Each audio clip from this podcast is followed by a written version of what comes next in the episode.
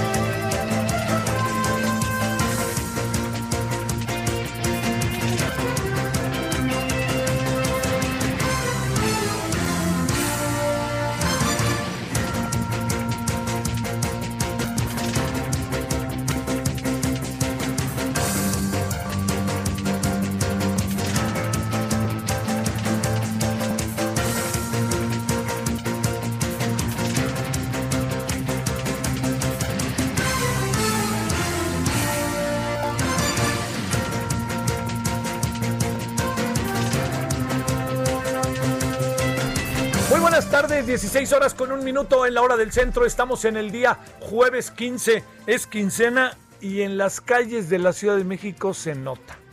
Así, este, se nota. Mire, déjeme contarle una anécdota del Cenota que le va a causar muchísima gracia. ¿Sabe quién me la contó? El chofer, fíjese nada más, de Adolfo López Mateos. Bueno, no creo que me la contó en el año de 1956, porque ya, ya tenía cuatro años, pero sería mucha evidencia para entender. Nos juntamos como unas cinco o seis ocasiones, eh, casualmente en Ciudad Universitaria. Eh, yo iba a correr muy temprano los sábados, y ahí me lo encontraba corriendo, de- verdaderamente todo un atleta el señor, ¿no? Yo ahí corría en estas partes, que CEU es tan bonito. Hay dos lugares que me encantan así para correr, CEU y el Instituto Politécnico Nacional, son tan agradables así. Si lo dejan entrar, dice una vuelta. No sé qué bonito ese CEU, es todo un, es todo un parque, ¿no? Y el poli es con Zacatenco, es todo un parque. Bueno, la cosa es que estaba ahí y entonces acabamos de correr, nos pusimos a platicar y ahí yo ya me contó que era Taz, entonces ya nos hicimos medio cuates. Y un día le digo, oiga, y este, ¿cómo era el presidente? Me dice, entonces ya me, cuenta anécdotas muy divertidas. López Mateos aquí, déjeme contarle que tenía fama de que luego cerraba en el viaducto Miguel Alemán y le encantaba correr coches. Le encantaba y entonces cerraba a las 12 de la noche el viaducto Miguel Alemán, que antes era de dos carriles, luego lo hicimos de tres para que copiáramos más. Son los ejes viales de Carlos Juan González. Este, entonces, bueno, pues ahí estaba. Y le digo, ¿y cómo era? Dice, bien, y este, y cambió mucho cuando fue presidente y candidato. No, dice, mire, le voy a contar. Un día, es una anécdota muy divertida, la verdad. Un día él estaba eh, en su oficina de la Secretaría del Trabajo y lo mandaron llamar de los de Palacio Nacional. Eh, don Adolfo Ruiz Cortines, quien era el presidente. Y entonces lo invitó y desde que lo invitó don Adolfo López Mateos, pues se puso emocionado, ¿no? Cerca del destape, el PRI ya estaba acabando el sexenio, bueno, ya entraba en esa fas- fase final el sexenio en lo que corresponde al control político, pues porque hay que soltar el juego, ¿no? Para que haya candidato, en fin. Y entonces este, le dijo, ahorita lo voy a decir porque le cuento lo de ese nota, este, y entonces entra a verlo y pues bueno, señor presidente, ¿cómo está usted?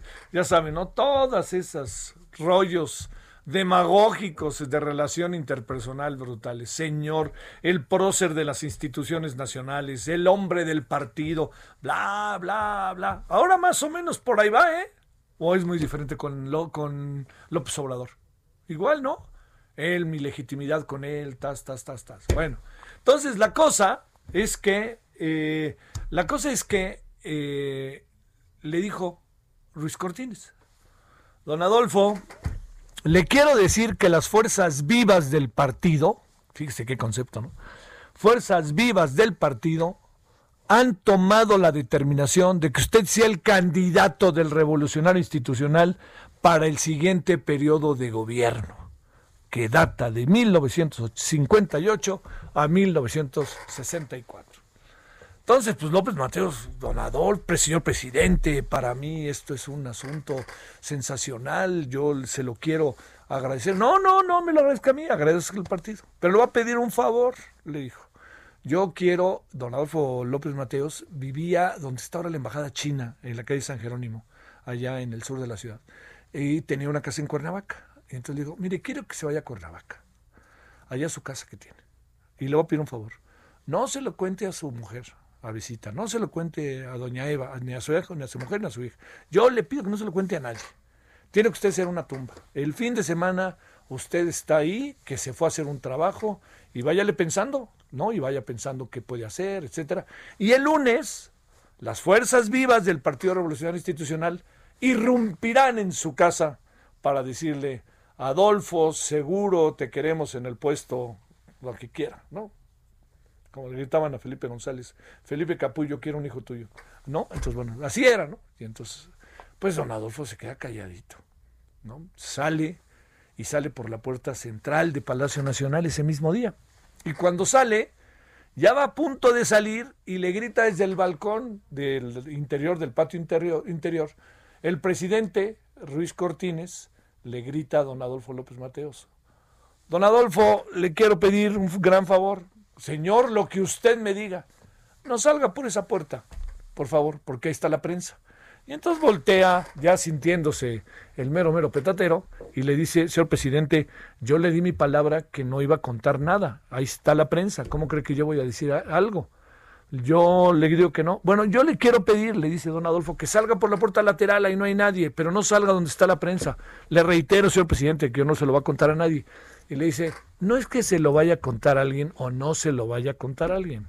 Lo que pasa es que se le nota. Bueno, eso pasa con algunas cosas en la vida. Se le nota, ¿no? Hay cosas que se notan sin necesidad de que hagamos toda una disertación sobre ellas. Las quincenas se notan, la ciudad se nota, las relaciones entre las personas se notan. Por más que uno las guarde, se le notan, ¿no? Bueno, esto lo cuento porque tenemos una quincena en que se notan. Y dicho ese anecdotario, nada más para que usted se divirtiera un poco, le cuento que estamos en este momento, eh, ya se está cerrando algo que me, que me parece mucho, muy importante eh, en relación a la determinación que tomó el INE en términos de aprobación y no aprobación de partidos que quieren el registro y la determinación que tomó el Tribunal Electoral. Bueno, desde anoche ahí en Heraldo Televisión ya andábamos en lo más actualizado que se podía, pero bueno, la ver, déjeme contarle algo al respecto. Primero, eh, la decisión, la decisión que está tomando el, eh, el gobierno, la decisión que está tomando el tribunal, es una decisión que va a acabar siendo cuestionada, pero es la última puerta, es como la corte. Lo que decida el tribunal, colorín colorado, la historia se acabó. Puede haber apelaciones puede haber muchos movimientos, pero bueno, ¿esto qué quiere decir? De los partidos que se aceptaron, uno es el, el de redes sociales, que está, le está ligado directo o indirectamente al Bester Gordillo, es el de eh, el de Partido Encuentro Solidario, se confirma, antes Partido Encuentro Social, y el tercer partido es el, de el líder sindical Pedro eh, Pedro Aces, ¿no? Este que eh, que bueno, ha venido tratando de sacar. Es un líder sindical eh, importante, es un líder sindical con mucha presencia nacional, ¿eh? ojo con eso. Eso le hace tener un partido, no, eso no me corresponde a mí decirlo, le corresponde decirlo al tribunal. Y el tribunal dijo, pues sí, Entonces, esos tres partidos le dijeron que sí. A un cuarto le dijeron que no. Y a un quinto, el de México Libre, le dijeron que no. ¿Por qué es importante lo de México Libre? Porque uno presupone que con la fuerza que tenía este partido, apuntalado por Margarita Zavala y por su esposo, que había sido presidente de México seis años, pues uno supuso que por ahí podrían tener toda una serie de elementos para poder claramente determinar la posibilidad, claramente establecer la posibilidad de que tuvieran una, una, el registro, porque tendrían todos los elementos a la mano, ¿no? Así de fácil, algo así podría ser. Bueno, el asunto es que no fue así y se han puesto una serie de peros y una serie de peros en el camino.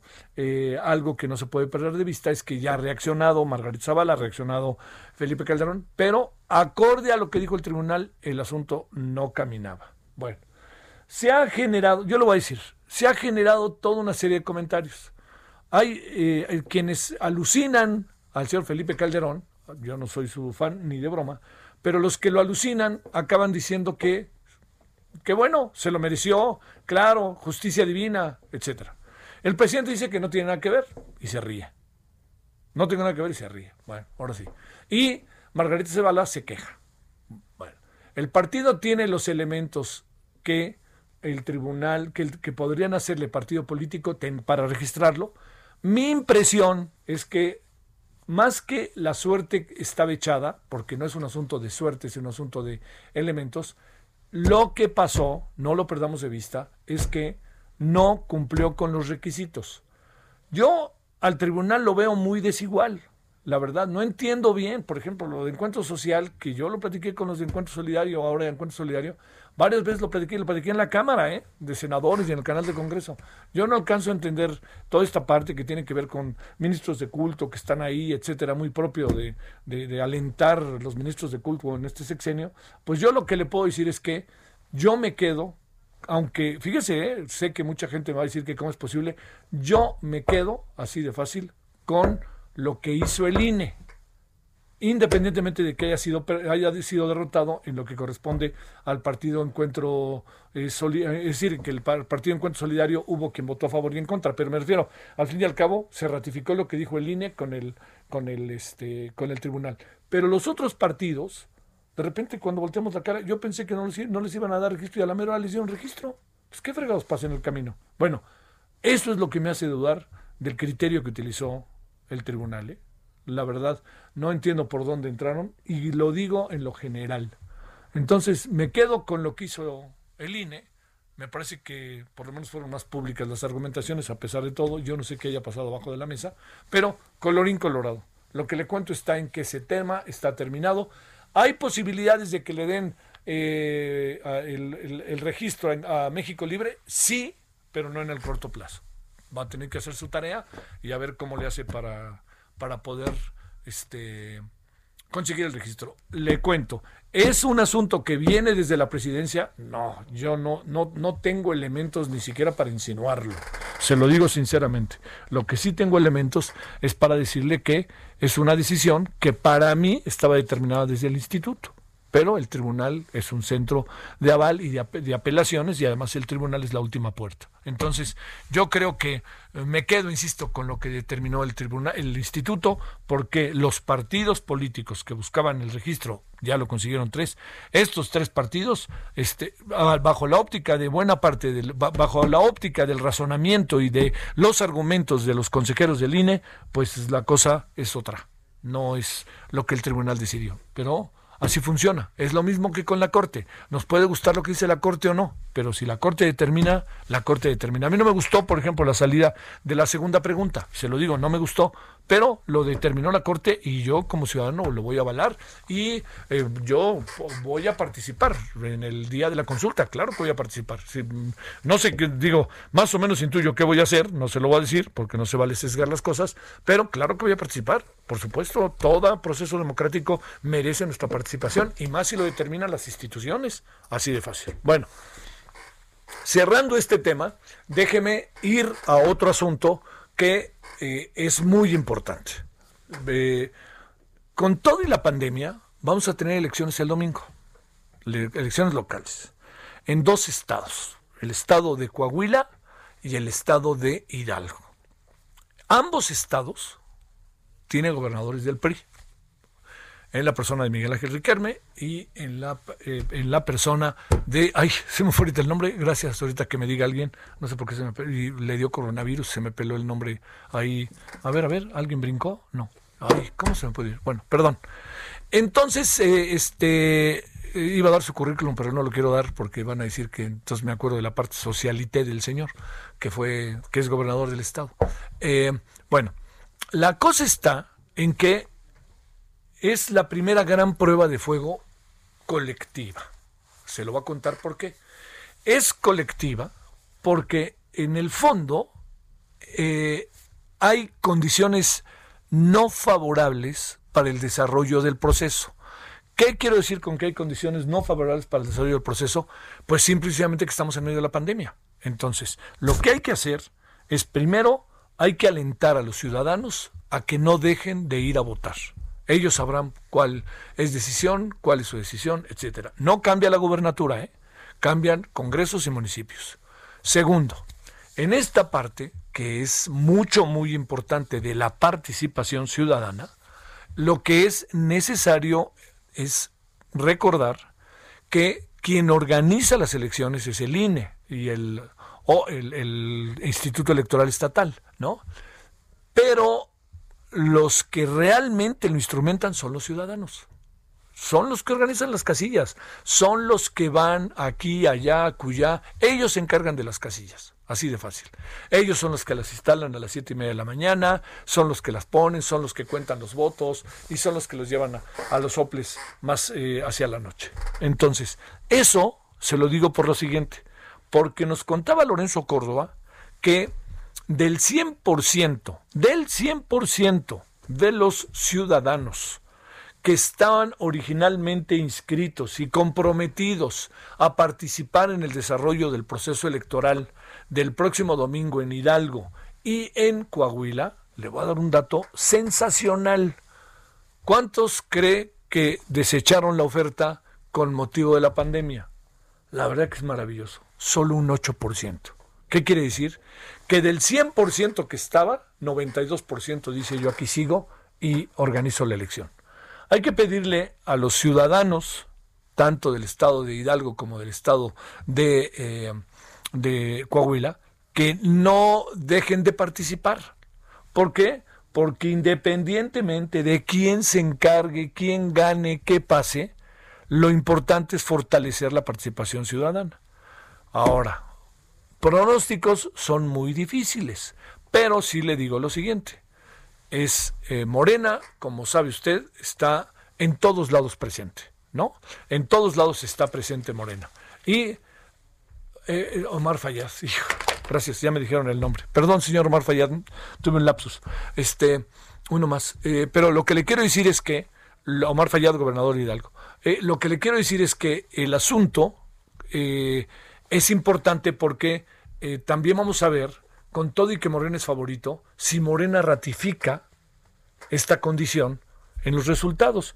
Y le voy a dar otro dato que es muy interesante para el domingo. ¿Sabe cuál es? Que quién sabe si Morena logra tener representatividad en todas las casillas. Le adelanto, si son estados con gobernadores priistas, van a tener representación en todas las casillas. Los priistas y el PAN, que también ha gobernado por ahí, en, en Coahuila, va a tener representación en todas las casillas. Entonces, si no hay representación en las casillas, puede pasar muchas cosas. Déjeme pensar mal. Dicen que uno piensa mal y acertarás. Entonces, abusados el domingo, ¿eh? Abusados con lo que pueda pasar a lo largo del proceso electoral. Bueno, todo esto se lo termino contando para decirle, elecciones el domingo en medio de la pandemia, están rigurosamente vigiladas y rigurosamente organizadas.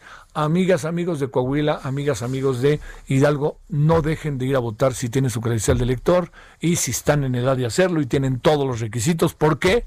Porque luego hay gente que se enoja y mucho cuando empieza a ver los actos de gobierno de personas que quedaron ganadores. Y entonces uno se queja y uno dice, ¿cómo es posible que yo haya votado o cómo es posible que no haya votado?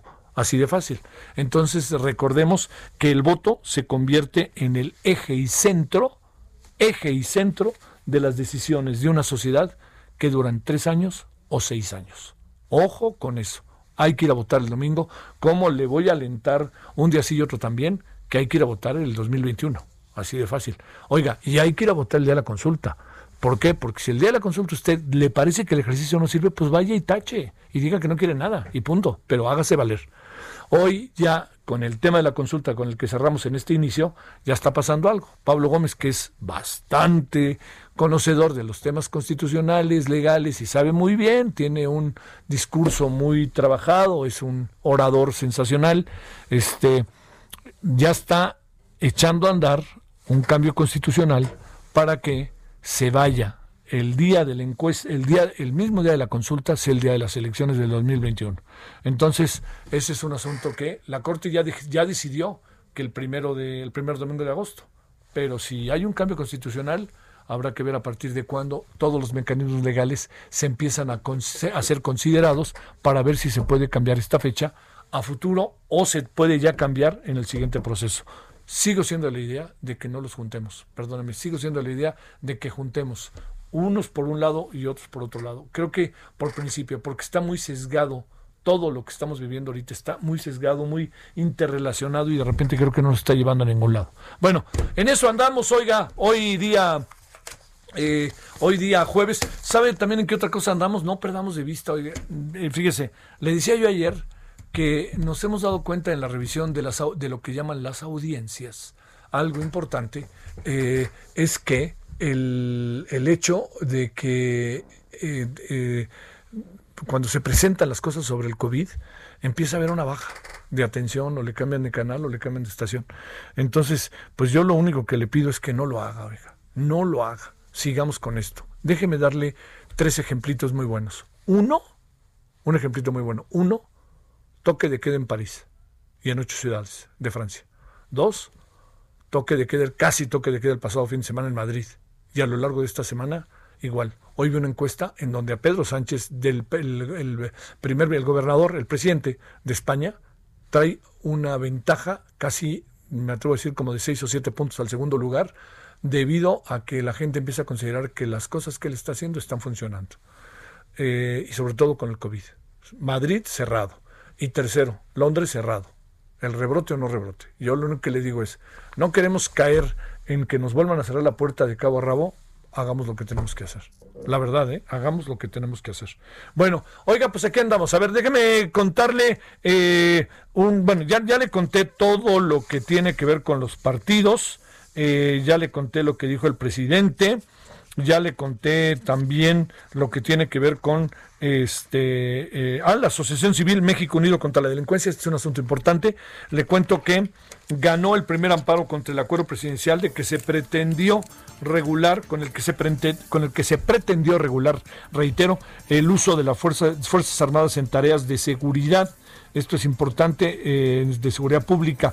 Un juez de distrito les concedió el amparo tras confirmar que dicho ordenamiento no cumple con, con el objetivo de acotar la participación de los militares en tareas policiales y por lo tanto viola la Constitución y los fallos de la Suprema Corte de Justicia de la Nación y la Corte Interamericana de Derechos Humanos. Esto lo informó el movimiento, la, Asociación Civil México Unido contra la Delincuencia. Otro asunto que le cuento, desde ayer en la noche se lo contamos en Herald Televisión, ¿eh?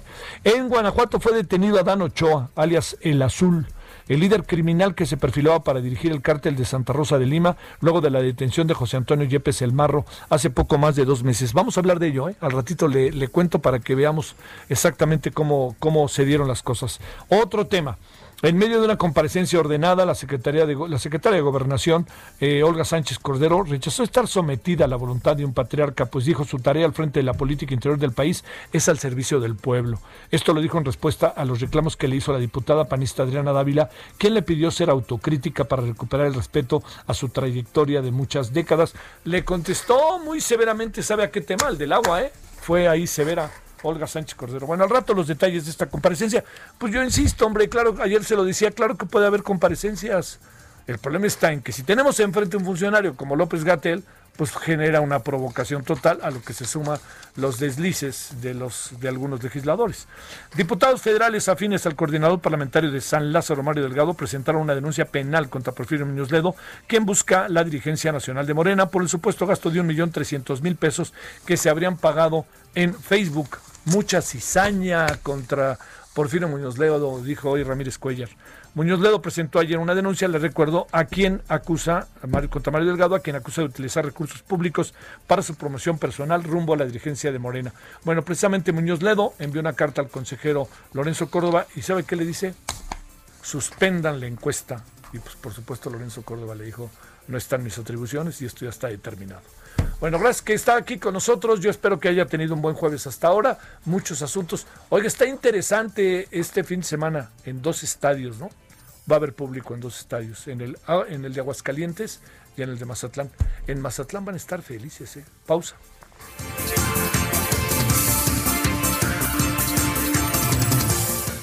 El referente informativo regresa luego de una pausa. Heraldo Radio, la HCL se comparte, se ve y ahora también se escucha.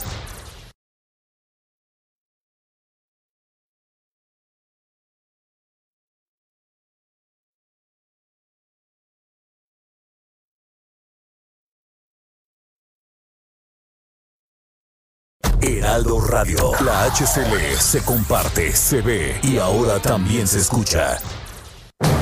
Estamos de regreso con el referente informativo.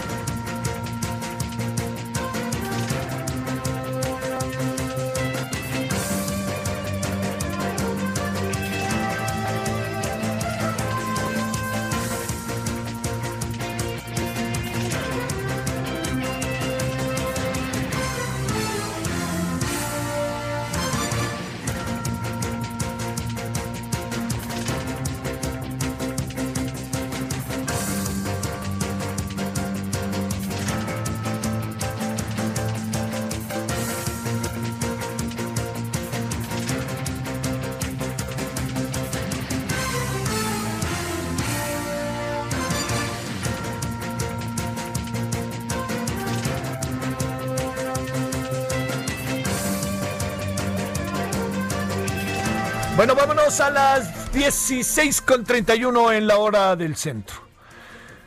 A ver, pues ahora sí, tenemos otro azul en nuestra historia ¿eh? del narcotráfico, allá ligado al, a Sinaloa. Pero tenemos a otro azul, no, pero tenemos a otro azul ligado a Santa Rosa de Lima, que es el otro cártel. Le quiero agradecer a Luis Omar Montoya Arias, doctor en historia por el CIESAS y miembro del Sistema Nacional de Investigadores de México, que yo quisiera pensar, quisiera pensar que todavía existe, eh, a Luis Omar Montoyarias. Mi querido Luis Omar, ¿cómo has estado?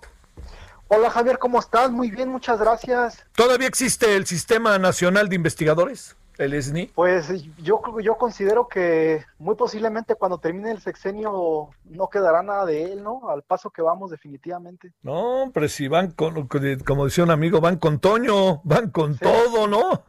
Sí, no, no como plantearon incluso algunos eh, senadores de oposición, con el machete literalmente, ¿no? Sí, sí. Ahora sí que les plantearon aquella canción, mi querido Luis Omar, no pare, sigue, sigue, ¿no? ¿Te acuerdas? Así, vámonos con Toño. Bueno, a ver. parejo, ¿no? Sí, parece que yo no dudo que haya fideicomisos que eran cuestionables, pero como lo están haciendo, nanay. Oye, a ver. Como lo están haciendo, no es lo correcto. No va por ahí. Es la opinión de tu servidor, pero bueno, no soy quien decide. yo la comparto completamente. Sí. A ver, vamos, este, Luis Omar, ¿qué, eh, ¿qué anda pasando? Con el azul. Pues ¿Quién es el azul? ¿Cómo fue que lo agarraron? ¿Quién delató a quién? Uno luego piensa que es muy difícil este casi que lo agarren así como si alguien fue la mano que mece la cuna, es mi impresión. A ver, cuéntanos. Eh, no, a mí, a mí me parece que es resultado, ahí sí hay que ser honestos, del, del, muy buen trabajo que está haciendo el gobierno del estado de Guanajuato, que estas últimas semanas eh, se ha puesto las pilas, hay que decirlo, están muy activos y, están muy finos, debo decirlo, el gobierno panista, no solo a nivel, digamos, de gobierno del Estado, sino en gobiernos municipales. Eh, seguramente tendrá que ver con el hecho de que cercan las, las elecciones, entonces eh, están teniendo muchísimos aciertos. Eh, no es casualidad que el propio Diego Sinue, gobernador del estado de Guanajuato, haya hecho el anuncio vía Twitter, que además es un asunto interesante, Javier, porque recordarás que así hace el presidente de la República, eh, en su narrativa de las mañaneras habló de, que, bueno, el Twitter era un espacio más para, la clase alta, digamos, y el, y el Facebook más popular, ¿no? Eh, y bueno, el anuncio de, Diego Sinue, gobernador de Guanajuato, eh, fue a través del Twitter. Entonces, esto, digamos, nos lleva también a, esa narrativa política. Es, esta captura del denominado personaje azul ofrece, digamos que diferentes variables o escenarios de discusión en el escenario actual político. Fíjate que cuando, cuando, precisamente cuando el gobernador anunció la captura, a mí se me vino a la mente una canción que, que compuso y que grabó eh, este personaje de la música popular mexicana llamado Joan Sebastián, compuso una, una canción que se llama Rosita de, de, Guanajuato y habla justamente de Rincón de Tamayo, Guanajuato, que es, digamos, el escenario en el cual se, se centraron estos acontecimientos durante esta semana, eh, culminando pues con la detención de este denominado azul el día de, el día de ayer y anunciado, como decía, por el gobierno de Guanajuato. Eh, a mí me parece que ahí sí, reitero, habría que reconocer el trabajo efectivo del, gobierno panista, que en estos momentos lo está, lo está haciendo bastante bien, lo está haciendo muy bien. Y bueno, este personaje, de acuerdo con el propio gobierno del estado, eh, presuntamente era operador financiero pues de esta organización criminal y asumió las veces pues de líder una vez que faltó la, este, pues el, quien estaba antes al mando, el, el llamado este Marro. Eh, realmente pues no lo dejaron, no dejaron asentarse. Entonces me parece que es el gran acierto del gobierno, eh, perdón, del gobierno del estado de Guanajuato a través de la fiscalía, que además, por cierto, hace días eh, inauguraron, el gobierno y la fiscalía inauguraron instalaciones y van a fortalecer, no que fortalecerán el área de investigación. Entonces, parece que están, están chambeando. y esto que tú mencionabas al principio me parece muy relevante, es otra de las aristas que yo veo en este, en este fenómeno. Eh, la cuestión de, los, este, de los sobrenombres, de los apodos, porque como tú bien mencionabas, eh, desde los ochentas es conocido este Juan José Esparragosa, alias el Azul, ¿no? Del cártel de Sinaloa. Eh, y, ese, ese fenómeno se repite. Hace un par de meses, a nivel nacional, se, digamos, estuvo, digamos, en el centro del debate el tema aquel de, de los normalistas de Ayotzinapa, ¿no? y se mencionaba un personaje apodado el Mochomo, que estaba relacionado presuntamente con ese asunto. El mochomo también es un, es un apodo que en realidad es reciclado de este imaginario sinaloense, eh, eh, uno de los Beltrán Leiva conocido como el mochomo. Entonces, hablamos entonces ahí de, un asunto de representaciones sociales, de imaginarios, eh, digamos, asociados pues con estos mundos, estos mundos mexicanos, y entonces eso nos llevaría a pensar desde esta perspectiva del lenguaje, pues en un México asinaloado, ¿no? Eh, y es interesante también porque eh, es muy repetitivo en, medios de comunicación, sobre todo gráficos, que retoman fotos de los personajes sinaloenses. Eh, parece ser como que no, no terminan por este, detectar que, que, se está hablando de otros personajes. Y esto nos lleva, por supuesto, también a, a una problemática de la narrativa dentro del fenómeno, del fenómeno del narcotráfico. Eh, insisto, pienso que el mayor acierto del gobierno del estado de Guanajuato fue capturar a este personaje antes de que se consolidara o se empoderara. Realmente fue muy breve, digamos, el tiempo pues que permaneció al frente de esta organización. Eh, y el gobierno parece muy activo, muy efectivo eh, en estos momentos, seguramente porque, insisto, se, se acercan las, las elecciones y ante el no registro como sucedió ayer, eh, se, se, confirmó pues con el Tribunal Federal, el no registro de México Libre, pues ahí también, por supuesto, hay una, hay una lectura de orden pues este, electoral definitivamente. Y un asunto que también ya hemos tratado en este espacio, Javier, el tema de las drogas sintéticas. Eh, a este personaje cuando lo capturan, pues, de acuerdo con el gobierno del estado, lo encuentran con, en su posesión con, con drogas sintéticas y marihuana. Y el tema de las drogas sintéticas, pues nos lleva otra vez a, este asunto de, China, ¿no? Y de que pues estos, estas drogas vienen de China. Entonces estamos hablando también de, una parte pues de la narrativa desde, desde lo comercial, ¿no? Desde entender pues que el, eh, o, digamos, eh, volver a recordar que el narcotráfico es un negocio eh, transnacional y que incluso en el tipo de estupefacientes que los gobiernos, digamos, les decomisan a estas organizaciones, pues hay ahí una, una cuestión de, por supuesto, de globalidad y un diagnóstico, desde luego, de orden económico. Luis Omar, a ver, el, el, personaje, partimos de algo, el personaje sí es el personaje que nos dicen. Y segundo, ¿el personaje tiene los arrestos que nos hacen ver o, o quiénes? Y otra pregunta, este, que créeme que no es tan ociosa, ¿por qué a alguien apodan el azul? ¿Qué es lo que hace que el azul le llaman, le llamen el azul, eh? Eh, no, este personaje, incluso la Fiscalía de, Gobierno del Estado ha sido muy clara con eso. O sea, eh, el, fenómeno de, esta guerra, pues que traen, estaba en un proceso de, o está en un proceso de transición. Entonces, realmente este señor, eh, de acuerdo con, o presuntamente de acuerdo con, la información oficial, pues era un operador financiero antes de esto, entonces realmente no, te, no tenía todavía, digamos, este, eh, no había podido establecerse por completo, pues entonces eh, ahí pues el gobierno de Guanajuato hizo muy bien su tarea. Y este otro asunto que tú me planteas definitivamente tiene que ver con una cuestión de imaginarios de representaciones sociales que, bien plantea un, teórico francés llamado Roger Chartierno, eh, tiene que ver con este imaginario del, de los sinaloenses, ¿no? E incluso eh, si, si, uno pone atención, cuando los personajes de otros grupos eh, que se dedican a esas actividades se refieren a la gente de Sinaloa, les dicen los señores, o sea, se refieren a ellos con, con respeto, pues. esto tiene que ver, por supuesto, con el hecho de que recordemos que la industria del narcotráfico en México como industria se configuró en la década de los 40 en, este contexto de la Segunda Guerra Mundial y, surgió en Sinaloa. Entonces, eh, realmente ahí está, el, ahí está el epicentro, el origen, digamos que la cuna histórica del narcotráfico entendido como, como, como fenómeno transnacional en, en, México. Entonces, eh, es interesante cómo, cómo, Sinaloa, además de todo, eh, alimenta pues ese imaginario y cómo estos, digamos, apodos o sobrenombres son retomados justamente por, por agrupaciones de otras regiones de, del país, que además eso incluiría, por supuesto, también el tema musical de los corridos, porque a través de los corridos también se alimenta todo ese, todo ese imaginario. En algún momento hablamos de, este tema también, de, cómo pues, todos estos personajes quieren tener su corrido, son dos, dos tres corridos para poder desde este lugar, eh, digamos que inmortalizarse. Oye, eh, ¿qué pasa ahora con el cártel Santa Rosa de Lima, ¿ahora sí estamos ante su eventual extinción o tendremos que esperar para que surja por ahí un tercero o una tercera que lo encabece y lo eche otra vez a andar? ¿Qué puede pasar, eh, Luis Omar? A mí me parece que el asunto depende completamente en este punto de, del, buen trabajo que pueda hacer o que pueda confirmar el gobierno del estado de Guanajuato, sobre todo por la coyuntura política, por las elecciones. Me parece que si, si el gobierno encabezado por el gobierno Diego Sinué panista, que en este momento, insisto, lo están haciendo muy bien, si confirman su, buen trabajo, me parece que, eh, digamos que eh, el fin de, este conflicto seguramente eh, pues se vería cerca. yo creo que en este punto, digamos que el gobierno del Estado tiene la sartén pues por el mango. Vamos a esperar. Yo creo que, que, este tema de la coyuntura política eh, muy seguramente será definitivo.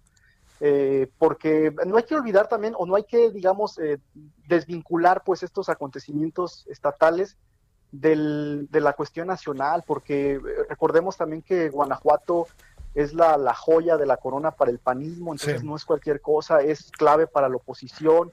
Evidentemente, en este punto, todos los, gobernadores, presidentes municipales y, por supuesto, en, su narrativa, el gobierno federal, pues querrán hacer las cosas bien porque ya se acercan las elecciones, entonces ya el embudo empieza a cerrarse, ¿no? Tenemos, por ejemplo, ayer con la ratificación de, por ejemplo, de redes sociales, eh, de esas ciudadanas de partido del Vester Gordillo y, bueno, fundamentalmente dos partidos, pues, eh, eh, digamos, asociados con grupos sindicales y otro partido asociado con los evangélicos, pues eso también inclina desde esa perspectiva la balanza a favor pues de, la 4T, porque son sus aliados políticos claramente.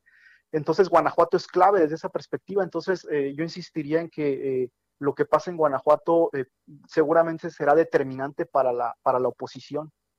O sea, dicho, dicho de otra manera, bueno, no dicho de otra manera, presumimos, para tratar de darle su justo medio a las cosas y no adelantarnos, que eh, la posibilidad de que eh, Morena gane eh, Guanajuato en función de hechos de violencia, en función también del proselitismo que se ha aventado por allá, pues funcionarios federales y el propio presidente, la, la, presunción de que pueda ganar el partido Morena en Guanajuato en las siguientes elecciones históricas en los últimos años determinado totalmente conservador y panista hacia el, panismo y, hacia todo lo que tiene que ver con este desarrollo es muy alta eh, a, mí me parece que eh, hay municipios que definitivamente no va a perder el PAN. Por ejemplo, te hablo de Irapuato. Guanajuato sí es muy posible que lo pierda el PAN, pero, pero Guanajuato Capital responde más a, un trabajo, digamos, poco pulcro políticamente hablando por parte del que ahorita es presidente municipal. Pero en Guanajuato, eh, ¿quién supones, Luis Omar? ¿Guanajuato sí podría entrar en, caso en, en manos de Morena o podría ahí brincar, no sé, híjole, estoy tirándome un albure enorme, el PRI. No, yo creo que eh, eh, eh, depende del PAN, o sea, realmente la, digamos que la jugada está en manos del PAN, es realmente depende de que ellos hagan bien las cosas. últimamente, pues, han estado un poco, digamos, distraídos, pues, pero parece ser que se están poniendo las pilas, entonces eh, realmente yo considero que, si el PAN hace bien las cosas, no tendrá ningún problema en, mantenerse en el poder. Quizás pierdan algunos municipios periféricos, eh, con poca población, demás, ¿no? Eh, habría que ver si Salamanca, por ejemplo, lo mantiene Morena, que ahorita es de, es de, este partido. pero los bastiones, los municipios más importantes económicamente, más poblados, eh, a mí me parece que seguirán, estando del lado del PAN, porque además, eh, junto con, esta estrategia de seguridad, hay que decirlo, que luego son cuestiones que no se ven hacia afuera, el PAN ahorita eh, hizo un, giro muy interesante y están haciendo mucha inversión en obra pública, pero esa inversión viene desde, desde el Ejecutivo Estatal, no de los municipios. Entonces, eso está obviamente amarrando con el tema de, con el tema de seguridad. y, se, se pronostica también, o se ha proyectado una fuerte inversión municipalmente eh, en cuestiones de seguridad, cámaras de videovigilancia, se habla también de aumentar el, salario a los, a los policías, se han fortalecido también academias de, de policía. Entonces, en ese sentido, eh, me parece, hace poco estuvo el embajador de Estados Unidos en, en Guanajuato con el gobernador, mm, que me parece que es un mensaje muy positivo. Eh, incluso hay una foto ahí muy, muy icónica que se tomaron en Palacio de Gobierno, en donde al fondo aparece una imagen del cura Hidalgo eh, y sentados el, gobernador de Guanajuato y el embajador de Estados Unidos. Eh, obviamente porque Guanajuato, hay que decirlo, para el país es fundamental en términos pues de generación de Producto Interno Bruto. Sí, claro. uno de los puertos, eh, tiene el puerto interior, uno de los corredores eh, industriales pues más importantes. y hay que decirlo ahí sí, o sea, uno también pues, digamos, tiene que pugnar por la objetividad y me parece que en este punto el gobierno panista de Guanajuato lo está haciendo bastante bien y ah, en mi consideración como ciudadano, eh, yo considero que, todo está en manos de ellos, de que, del sigan haciendo bien el Oye, regresemos al tema para cerrar del cártel Santa Rosa de Lima. Este, la hipótesis más acabada respecto al por qué lo detuvieron, ¿cuál podría ser? Porque ayer ya se hablaba de traiciones. Pero tú, tú, ¿cuál es tu hipótesis más acabada de la razón por la cual pudo haber sido detenido el azul? No, para mí es muy claro que es un trabajo de inteligencia de, la Fiscalía del Estado de Guanajuato. Eh, yo, eh, hay que entender también que pues es un grupo que ya venía obviamente debilitado pues por la anterior eh, detención de su ex líder. Entonces, no estaban ciertamente eh, de acuerdo con el propio gobernador del estado, eh, bien afianzados. Entonces me parece que también ese detalle fue capitalizado por la Fiscalía General pues del estado de Guanajuato. Entonces yo le daría más, eh, mucho más, eh, definitivamente le daría yo el crédito a, gobierno del estado de Guanajuato, su trabajo de inteligencia. ¿Cómo queda la relación gobierno del estado con el gobierno federal después de un de una detención de esta naturaleza cuando inmediatamente el gobernador del estado luego luego informó que había sido detenido el azul, o sea, no permitió que la información fluyera desde el centro? Exacto, y además la foto que compartió junto con el texto en la foto que aparecen pues elementos de, la Fiscalía General, o sea, eh, incluso eh, desde ahí, ¿no? desde la imagen, eh, pues realmente no, no ha trascendido mayormente, obviamente la, la, tensión está, ¿no? Porque además el gobernador de Guanajuato se pasó a la Alianza Federalista, entonces hay ahí como, como un estira y afloja, por supuesto, entre el gobierno federal y, el gobierno de, de Guanajuato. Sí. Eh, pero hay que decirlo también, o sea, el, gobierno panista en Guanajuato tiene ya muchísimos años, entonces es una maquinaria muy bien aceitada. Sí, sí, sí. En últimos tiempos se ha relajado, sí, ciertamente no, pero, pero al final es, es una maquinaria que funciona muy bien, digamos. Es un, tiene una estructura muy fuerte. Entonces, eh, me parece que el acierto es que estén echando mano, mano de eso, pues, porque eh, hay que decir que también a Guanajuato el panismo le, ha dado históricamente desde principios de los 90 mucha estabilidad eh, económica y ciertamente también de gobernabilidad. Entonces, lo que uno espera como ciudadano, pues es que sigan ese, ese camino. Eh, los conflictos seguramente seguirán ahí, ¿no? Entre el gobierno federal y, el gobierno estatal. Sí. Pero el PAN en Guanajuato es muy fuerte. O sea, Guanajuato es un estado conservador, es un estado cristero. En León surgió el sinarquismo. Eh, o sea, sí, sí, es clave pues para la derecha. Oye, y este, y bueno, en algún sentido, no sé qué tan lejos puede estar López Obrador de lo que se piensa en Guanajuato, ¿no? Eh, pues eh, ahorita yo lo siento un poco, un poco distante, pero seguramente en, cierto momento va, va a volver, ¿no? Porque al final en este, en esta coyuntura lo que le surgía, pues era en un primer, bueno, en el último mes la cuestión de, del juicio de los expresidentes, eh, por ahí del 2 o 3 de, del mes de septiembre fue el tema de, del no registro, pues, del no aval por parte de línea a México Libre. Y esta etapa se culmina con el evento de ayer, donde el tribunal eh, avaló a tres partidos asociados con la 4T y le dijo no a, un partido este, católico, que además es, es otra lectura interesante, Javier, no decir, en el escenario político están los evangélicos y están los católicos, ¿no? Y en este punto, pues todo indica que van ganando los evangélicos y no es tema menor. Y esto, por supuesto, también conecta con, con, las elecciones de Estados Unidos. No recordemos, digo, no hay, no hay que olvidar eh, que, bueno, Biden se ha declarado abiertamente católico, ¿no? Aunque bien, pues Kamala Harris eh, en su, en el debate se pronunció a favor, pues, del aborto y demás, pero hay mucho que decir todavía. Habrá que ver cuál es, cuál es la, digamos, cuál es el final o el desenlace de las elecciones de Estados Unidos. Todavía ahí hay mucho, hay mucho juego, pero sin duda, sí, sí, sí. pero hay que decir también que, el presidente de México es un hombre muy hábil políticamente. ¿Cómo pues, no? Eh, ¿Cómo no? Eh? Entonces tiene mucho, mucho, le, se la sabe pues al negocio de la Oye, yo, yo lo decía, yo lo decía, ¿sabes qué? Para cerrar Luis Omar, pues por también las creencias religiosas del presidente, ¿no? A eso me quería referir. Ah, por supuesto, por supuesto, ¿no? Eh, yo como, recuerdo como historiador el día de de, su toma de protesta yo acudí, ¿no? Porque uno como historiador pues tiene que estar ahí donde está la historia, ¿no? Entonces, eh, para mí fue bastante interesante como historiador regresado del CIESAS cómo, cómo maneja ese sincretismo, porque es, un hombre que maneja el sincretismo y, yo diría que usa muy bien eh, a la historia, a la historia patria, porque hay diferentes tipos de historia. Yo sería un tanto escéptico con decir que sabe historia, con todo respeto. Yo pienso que no sabe historia, pero de que sabe usar la historia, por supuesto que sabe usar la historia y que se recarga sobre la historia patria, por supuesto que sí, no, porque, por ejemplo, afirmar que Benito Juárez fue el mejor presidente de México, pues por supuesto que no, o sea, no hay, no hay, no hay elementos históricos para afirmar algo así, ¿no? Empezando por el, por el tratado Macleino Campo, ¿no?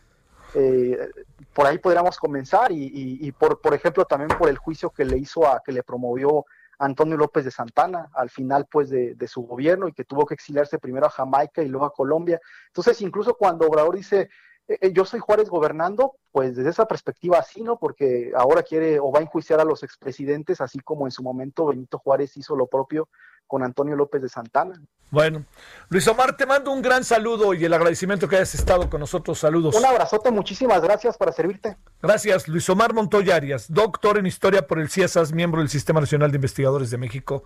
En la detención del azul ayer, parte del el cártel, bueno, quien se presume ahora encabezaba el cártel Santa Rosa de Lima, el de los guachicoleros, el de Guanajuato. Recuerde que el primer detenido fue el Marro. Ahora estamos aquí en el azul. Servicio de inteligencia es lo que dice Luis Omar. Iván Saldaña, ¿dónde andas? Buenas tardes. ¿Qué tal, Javier? Auditorio, muy buenas tardes. Aquí en la Cámara de Diputados, Javier, eh, en medio, pues estamos siguiendo la comparecencia de la secretaria de Gobernación, Olga Sánchez Cordero, la que se pospuso desde la semana pasada, que se reprogramó para el día de hoy. Y pues eh, déjame comentarte que es en medio de una, una comparecencia ordenada, sin tropiezos eh, ni desaseo legislativo, ni siquiera las usuales pancartas que utiliza la oposición eh, comúnmente en este tipo de ejercicios, donde pues la secretaria está hablando sobre el segundo, bueno, fue citada para hablar sobre el segundo informe de gobierno del presidente Andrés Manuel López Obrador ya han habido algunos pronunciamientos, eh, ha hablado de distintos temas como eh, acciones por la salud en el materia de el tema de COVID, federalismo, también la libertad de expresión, el fideicomiso, eh, el tema de fideicomisos, también los temas de refugiados y pues también la pregunta de, la Suprema Corte sobre la consulta popular para empezar, pues eh, rechazó estar sometida a la voluntad de un patriarca. Eh, aseguró que en su tarea al frente de la política interior del país ha servido principalmente al pueblo. Dijo, no busco el reconocimiento, ni, he busca ni lo he buscado, estoy poniendo mis capacidades al servicio de la patria, de ningún patriarca, al servicio del pueblo. Esto lo dijo eh, pues en contestación, en respuesta a los señalamientos que le hizo antes la panista Adriana Dávila, que es ha sido uno de los momentos pues más ágidos y simplemente y pero se han llevado con respeto Javier este en esta comparecencia. La le dijo le pidió ser autocrítica la, la diputada para que Olga Sánchez recupere, dijo, su respeto a toda su trayectoria que ha tenido, ya que pues a su criterio se ha manejado como eh, pues sometida al presidente Andrés Manuel López Obrador, le dijo no la reconocemos, le reprochó eso, eh, Olga Sánchez le contestó a la panista que no está sometida a ningún patriarca y defendió que el gobierno federal pues trabaja en favor de la sociedad. Te mando un saludo Iván. Muy buena tarde. Se nos vino la pausa, pausa.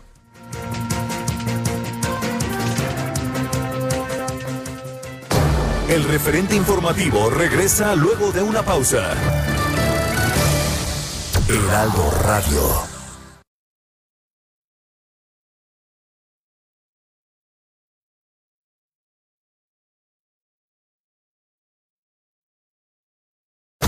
Radio. La HCL se comparte, se ve y ahora también se escucha. Tarde a tarde, lo que necesitas saber de forma ligera, con un tono accesible.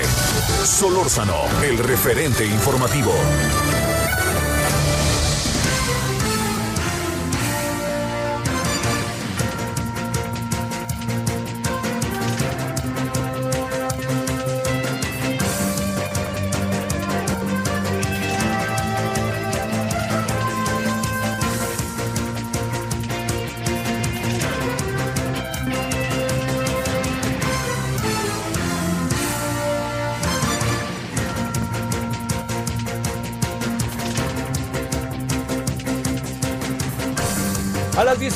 17 horas en la hora del centro entramos a la segunda hora de la emisión del referente 98.5 en la Ciudad de México, FM, eh, Heraldo FM, eh, Heraldo Radio. Bueno, a ver, eh, Diana Martínez, ¿qué es lo que nos traes el día de hoy? Javier, ¿cómo estás? Buenas tardes. Pues te hablo sobre el primer amparo contra el acuerdo de militarización. un juez federal concedió este amparo a la Asociación México Unido contra la Delincuencia eh, este amparo, este acuerdo, recordarás, establece la participación de las Fuerzas Armadas en tareas de seguridad pública y de acuerdo con, con esta organización, el juez octavo de distrito en materia administrativa en la Ciudad de México, Martín Adolfo Santos Pérez, consideró que es inconstitucional el acuerdo presidencial porque evidencia que el presidente de la República ha incorporado a las Fuerzas Armadas dentro del sistema ordinario y permanente de seguridad interior en tiempos de paz eh, la organización destacó que el juez consideró que el Ejecutivo no justificó adecuadamente el uso de las Fuerzas Armadas en tareas policiales ni garantizó controles suficientes para limitar su actuar y proteger a la ciudadanía. Al ordenar la coordinación entre civiles y militares en este acuerdo, se viola el requisito de subordinación a las fuerzas civiles que ordena también el texto constitucional.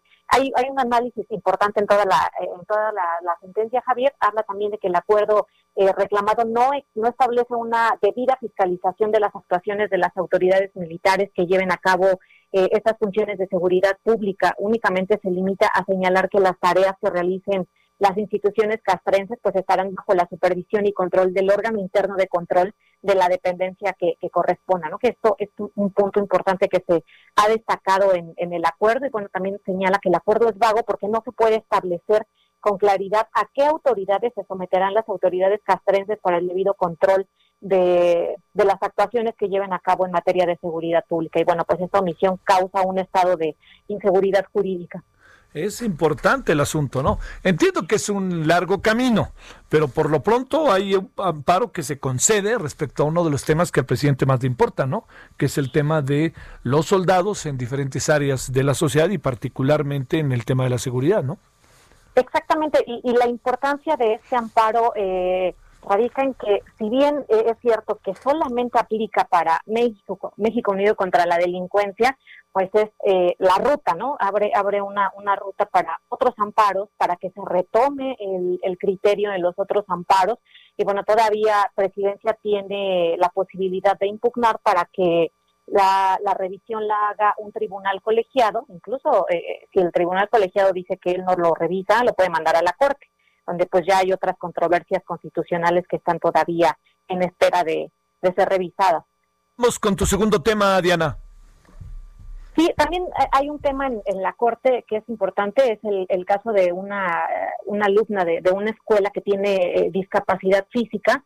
La menor de edad solicitó a las autoridades escolares que le asignaran un grupo de, a su grupo de quinto grado un, salón en la planta baja del plantel, pues porque no puede utilizar las escaleras, pero pues en la escuela le, rechazaron esta petición, la, menor de edad promueve un amparo y ya fue atraído por la Suprema Corte de, Justicia de la Nación. Eh, el máximo tribunal decide conocer del caso por considerar que eh, la resolución que emita puede definir las obligaciones de los planteles a realizar ajustes en su infraestructura para garantizar a los estudiantes con discapacidad su derecho a la educación en condiciones de igualdad y no discriminación. Eh, la ministra Margarita Ríos Farjat propuso a la primera sala revisar este asunto ante la posibilidad de que se definan estas cuestiones importantes relacionadas con la protección de los derechos a la igualdad, a la salud y a la educación inclusiva en, niños y adolescentes, Javier. Está bien, y cerramos con el buzón de quejas. A ver, ¿de qué se trata esto?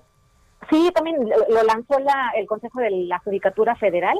Eh, ya es un, un nuevo buzón para que usuarios e integrantes del Poder Judicial de la Federación eh, puedan presentar quejas y denuncias, principalmente enfocadas en temas de corrupción, nepotismo y acoso sexual, que han sido como uno de los eh, estandartes del, del, actual presidente Arturo Saldívar. Bueno, pues eh, destacó el Consejo de la Judicatura, que es un formato de denuncia eh, pues accesible para, para guiar a las personas en la presentación de sus denuncias y de sus quejas. Y bueno, estas quejas y denuncias serán anónimas, Javier. Sale. Te mando un saludo, Diana. Te tocó ahora sí mucha chamba y muchas gracias. sí, buena tarde. Hasta luego. 17.5 en la hora del centro. Solórzano, el referente informativo.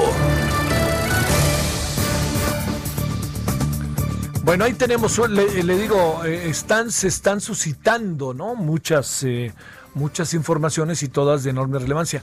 El amparo que tiene que ver con la llamada militarización eh, o la presencia militar en las calles deriva en la búsqueda de los temas de seguridad eh, es un tema sumamente importante, ¿no? Este, porque aquí habrá que también ver exactamente de qué se trata todo esto, ¿eh? Es muy importante. Eh, le, quiero aclarar que esto es un camino, ¿eh? No vaya usted a pensar que ya el amparo colorín colorado, no, no, no, pues es un largo camino, seguramente la, la propia presidencia amparará o presentará sus razones por las cuales se está haciendo esto, en fin, todo lo que uno, uno sabe precisamente que en los procesos legales, que se busca que todos tengan derechos y obligaciones, pues este, puedan llevar efecto sus, sus, eh, todas sus apelaciones, todos sus planteamientos, etcétera, ¿no? Que yo creo que eso es muy, muy importante. Bueno, eh, son ahora, estamos, eh, Todavía no estamos, ¿verdad? No, es, es que íbamos ahorita a tener una conversación, pero ya mero, todavía no la tenemos. Pero antes de irnos a esa conversación, Nayeli Cortés, mi querida Nayeli, ahora sí has estado movidísima. ¿Cómo estás, Nayeli? ¿Cómo estás, Javier? Pues sí, el Tribunal Electoral no nos deja descansar y ayer a la medianoche nos dio la sorpresa de que mm, Fuerza Social de que México Libre, pues eh, como se preveía, no iba Javier, determinaron que pues fue necesario que, determinaron que el millón de personas, el millón de pesos que un grupo de personas desconocidas aportó para integrar este partido político, pues hizo necesario que eh, eh, más labores de investigación que el INE tuvo suficiente tiempo para realizar y pues determinaron no darle el registro. Pero no fue el único caso, Javier, también Fuerza Social por México, un partido ligado a Pedro Aces, el sindicalista, pues este curiosamente sí obtuvo eh, su registro, es un partido que es afín al presidente López Obrador. Pedro Aces, como sabemos, pues fue senador suplente y en este caso el tribunal lo que ordena al INE pues es reponerle una serie de militantes que le habían sido anulados, lo que hace prever que este partido político pues va a recuperar su registro. A quien sí se lo le dio el registro lisa y llanamente, así lo dijo, fue a redes sociales progresistas, el partido político que está ligado a el de Esther Gordillo, de hecho es encabezado por Fernando González, su yerno. En este caso determinó el tribunal reponerle a asambleas que el INE le había anulado por un financiamiento de personas desconocidas. En el caso de Encuentro Solidario, otra fuerza política al presidente, recordemos que su antecedente, el PES, pues es aliado de Morena en la Cámara de Diputados, incluso enarboló la candidatura presidencial de López Obrador, pues en este caso también confirmó el registro pese a que el proyecto que elaboró la magistrada Janine Otálora pues proponía no concedérselo porque se había eh, encontrado que ministros de culto habían participado en su conformación. Otro que corrió con la misma eh, suerte de México Libre y que no obtuvo su registro fue el Grupo Promotor Social de México, este, esta organización que estaba integrada prácticamente pues por puros maestros. obviamente la Constitución dice que no es posible que un gremio participe en la integración de un partido político y pues también determinaron no darle su registro. Así es de que habrá 10 partidos políticos que contenderán en las elecciones de 2021, Javier, pero estos tres nuevos no podrán realizar alianzas con otras fuerzas políticas para demostrar pues su verdadero tamaño. Oye, Nayeli, la verdad, la verdad no no no me queda muy claro el criterio, fíjate. No me queda muy claro. El encuentro social pues a pesar de la polémica que hubo en el INE, por lo menos ahí la señora Yanini Talora lanzó dos o tres afirmaciones que fueron, me parece, muy importantes y lo son muy importantes. Eso es lo primero. Lo segundo es que no encuentro por qué este, los otros partidos así en un toma y daca les terminaron dando este el, el eh, les terminaron dando todo lo que tenía que ver con el registro, que significa dinero y muchas cosas, y además partidos que de alguna otra manera, perdón, pero son afines a ya sabes quién, ¿eh? No, así, es, Javier. De hecho, el, criterio eh, fue el mismo para otorgarle a unos el registro y a otros no. El tema de la fiscalización, de recibir sobre todo dinero de personas desconocidas, en unos casos no fue importante y por eso se les, se les dio el registro, es el caso de Fuerza Social por México y de redes sociales progresistas, y en el caso de México Libre, pues sí fue determinante, violó la certeza que debe regir la integración de un partido político y pues ahí sí determinaron no dárselo. El millón de pesos que observó el INE y que eh, de acuerdo con las investigaciones, pues eh, no fue posible acreditar quién lo aportó, eh, pues es un millón de pesos frente a 15 que fue el financiamiento total que obtuvo México Libre para constituirse como partido. No podríamos considerar que es una cantidad suficiente o determinante. ¿no? Con este criterio que usaron los magistrados, por ejemplo, esto de la determinancia, en 2012 Andrés Manuel López Obrador podría haber eh, logrado la anulación de la elección presidencial, ¿no? Ah. Este, por ejemplo. Eh, pero ahora sirvió para que un partido político no obtuviera su registro. Los magistrados, eh, por lo bajo, lo que dicen es que es una integración distinta y que los criterios cambian. El problema es que no hay criterios o parámetros para determinar pues cuándo se vale cambiar en un sentido u otro un criterio en el tribunal, Javier. Bueno, híjole, bueno, bueno, mi querida Nayeli. Este, la verdad que, que yo, fíjate que yo decía al inicio de la emisión de hoy, Nayeli, que yo me, yo me quedaba mucho con las razones que yo alcancé a escuchar de las argumentaciones del INE. Entiendo que el tribunal es la última puerta y hay que acatarlo, pero muchas de las de los argumentos del tribunal a mí no me acaban por por redondear, así como para decir me da claridad respecto al sí o al no. Este, y mira que ni de broma salía yo en defensa de México Libre, pero digamos, pues ahora sí que lo que no es parejo es chipotudo, igual para todos, ¿no? No, no se trata de simpatías personales en este sentido, ¿no? Así es, Javier. Y bueno, además hay un tema que, que, es real. O sea, legalmente tú no puedes estar cambiando las reglas para juzgar de un momento a otro y a otro. Y desde el momento en que el INE determinó conceder o no registros, cambió las reglas al menos dos veces. Una, cuando sesionó la Comisión de Prerrogativas y Partidos Políticos y determinó fijar, eh, por, por ejemplo, porcentajes para determinar que una asamblea era o no válida si es que se superaban un X porcentaje de personas que habían aportado recursos, pero que no se podía identificar quiénes eran. Llegan a Consejo General y vuelven a cambiar el criterio. Entonces, pues eh, tú puedes alegar como afectado, pues que no tuviste claridad, certeza sobre las reglas que tenías que seguir en el proceso. Y pues eso ni siquiera estuvo a discusión en el tribunal, ¿no? Lo cual, pues sí, sí llama la atención.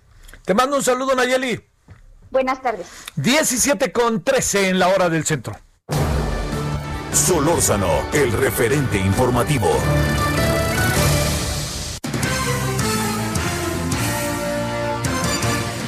El tema de los quesos. Qué bárbaro, ¿no? Nos metemos en cada asunto que bueno. Eh, a mí me preocupa porque toda la lista de quesos que yo vi, yo como varios de esos. O sea, no, tampoco crea que anda acá uno, pues sí, uno cuida la alimentación, pero todos esos, que si el Nochebuena, que si el food, que si el lo que usted quiera. Entonces, este, pues ahora sí, hasta el presidente habló de los quesos. Vamos primero que nos cuente todo, bueno, no primero, vamos en el contexto a que nos cuente todo la vida por haber el señor Francisco Nieto en el escudo matutino que se llaman las mañaneras. Adelante, Francisco. ¿Qué tal, Javier? Buenas tardes. Eh, hoy fue una mañanera de muchos temas porque el presidente López Obrador no tuvo invitados y ni fijó ningún tema propio, así que dedicó casi las dos horas de duración a responder preguntas, pero los temas que llamaron la atención, Javier, tienen que ver con Morena, con la designación eh, en la dirigencia de este partido y la polémica de los quesos y yogures que la Profeco sacó del mercado. Javier, el presidente reconoció que hay diferencias en la designación de la dirigencia de Morena porque él no se ha metido en este tema e insistió en que las encuestas son la solución para arreglar este diferendo entre Mario Delgado y Porfirio Muñoz Ledo. Recordó que cuando fue dirigente partidista utilizó las encuestas y nunca hubo problemas, incluso explicó que él y Marcelo Ebrard en 2012 se sometieron a una medición para elegir al candidato presidencial y al salir ganador, el ahora canciller asumió su responsabilidad de retirarse de la contienda. Eh, explicó que se puso cera en los oídos. Eh, eh, Marcelo Ebrard para que no escuchara el canto de las sirenas porque había adversarios que se empeñaban en, que fuera Ebrard por lo que no les hizo caso. Y pues como tú ya lo mencionaste en el tema de los quesos y yogures, explicó que se decidió quitar del mercado algunas marcas de quesos y yogures como una acción para cuidar la salud del consumidor. Explicó que hay muchos casos de fraude en el sector de los alimentos porque no se utilizan alimentos para preparar dichos productos, pero dijo que habrá diálogo con las empresas para no afectarlas, es decir, ya empezó pues la plática entre la Profeco y estas empresas para determinar cuál va a ser el nuevo proceder de estos productos y, garantizar pues que el queso tenga queso y los yogures pues tengan leche, que los dos productos estén eh, elaborados de leche natural. Por último, el presidente dijo que es de muy muy muy muy mala fe y de mucha maldad los, los señalamientos de que de que pudo haber un autorrobo en, en el tema de los medicamentos para tratar el cáncer a niños. Adelantó que habrá avances en las investigaciones la próxima semana y reiteró que fue un, robo, fue un robo extraño porque la empresa que los tenía en resguardos lo denunció muy tarde y la corporación de seguridad privada que estaba contratada pues no tenía sus papeles en regla. Esto fue lo más importante que sucedió en la mañanera, Javier. Híjole, esto del robo, mi queridísimo Francisco, cómo nos genera inquietud y dudas, ¿eh? La verdad, dudas de toda índole. No alcanzo a entender ¿Qué pudo pasar? ¿No? Ahora resulta que no tenían los permisos, los permisos de seguridad, ahora resulta que tardaron en denunciar el robo y yo me pregunto dónde estaba la autoridad ante algo que merecía una auténtica seguridad, incluso por parte quizás de la propia autoridad debido al tipo de eh, medicamentos que estaban ahí, ¿no? O sea, Estamos hablando de medicamentos para niños con cáncer. Se pueden que se, puede, importados. Es correcto, son 37 mil eh, medicamentos que fueron eh, eh, pues perdidos, robados. Y bueno, lo que sí también llamó la atención es que el presidente hoy ya tiene la seguridad de que estos medicamentos tienen seguro, se va a aplicar el seguro y que ya se están buscando los medicamentos en todos lados, en todo el mundo, para que los niños con cáncer pues no tengan una vez más el desabasto de sus medicamentos, Javier. Francisco, buenas tardes. Buenas tardes, hasta Ahora 17:17 en la hora del centro. Solórzano, el referente informativo.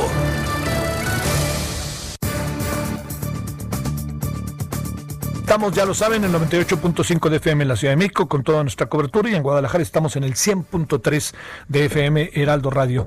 Bueno, en verdad me da mucho gusto tener la oportunidad de hablar con Raúl Padilla López, presidente de la FIL de Guadalajara. Recordemos, Premio Príncipe de Asturias a la FIL y qué va a pasar este año de una fiesta anual, en verdad, que convoca a todo tipo de personas, y sí se lo digo desde niños, adolescentes, adultos, escritores, artistas, etcétera. Una gran fiesta y convoca al mundo. Raúl, te saludo con enorme gusto. ¿Cómo has estado? Muy bien, gracias, Javier. Muy, muy contentos con el reconocimiento que se le va a dar a la Nacional del Libro el día de mañana. Y claro, a ver, ¿Qué va a pasar mañana? ¿Cómo eso es a, digamos, a, distancia, verdad? ¿O te fuiste para allá? ¿O cómo va a estar el asunto, Raúl? Bueno, por las condiciones que está imponiendo la pandemia, eh, nuestra participación en dicha ceremonia va a ser obligadamente virtual. El evento sí se va a llevar a cabo en la ciudad de Diego, donde año con año se entregan estos premios en Princesa de Asturias, pero eh, los que no radicamos ni en España ni en Europa vamos a tener que participar de manera virtual. Sí. Así es como vamos a recibir este galardón que nos llena de orgullo. Claro que sí. Dije príncipe, perdóname, ya desde hace años se llama princesa de Asturias. Este es un galardón muy importante, ¿no? Digamos, en lo que significa para Iberoamérica, eh, para también lo que significa las personas y las instituciones que lo han recibido, ¿no, Raúl? Bueno, si me premias, Javier, yo creo que es uno de los reconocimientos más prestigiados del mundo, que en mi opinión eh, sobrepasa el ámbito iberoamericano. Sí.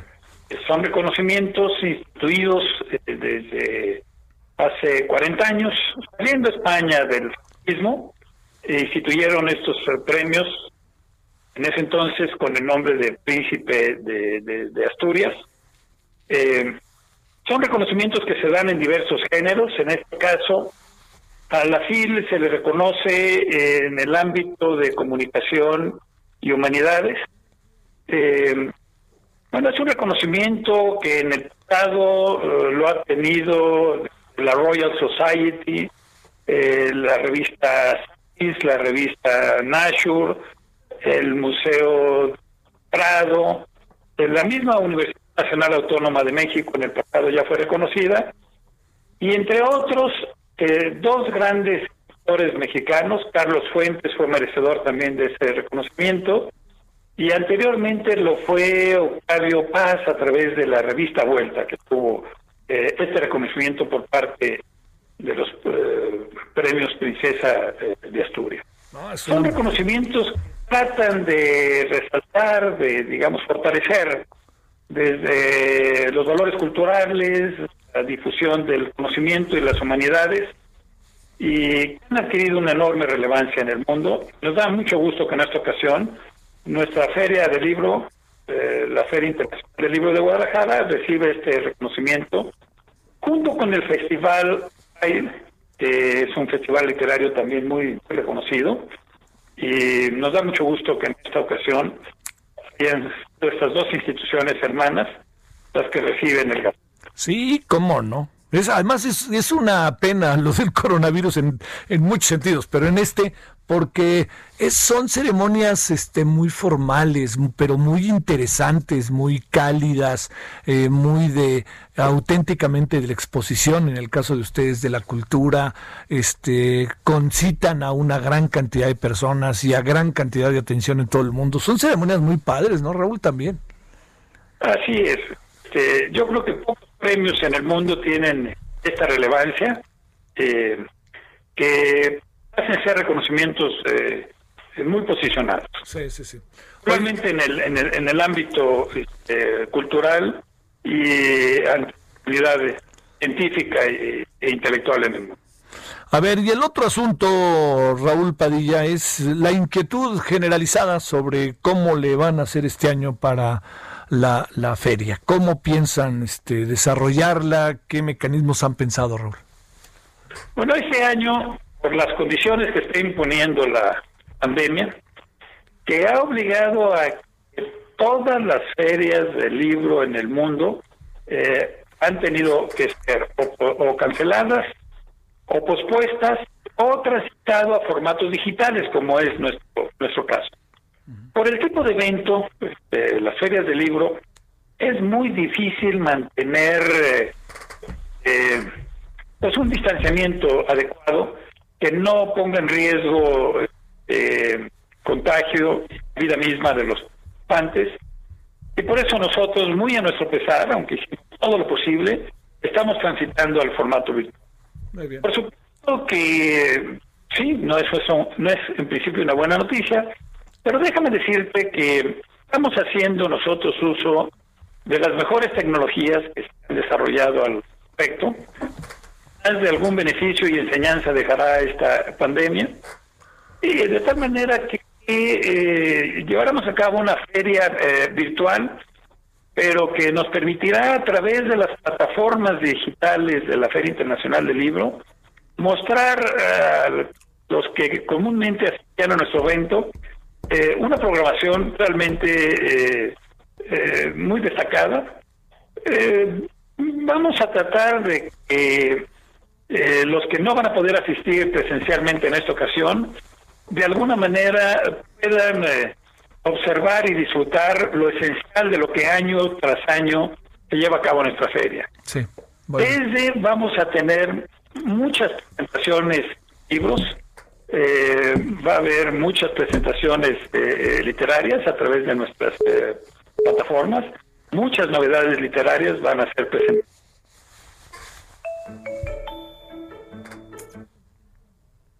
A, ver, perdón, ahí tuvimos un... A ver, si quieren, este, se cortó la llamada. Bueno, a ver, vamos a la pausa.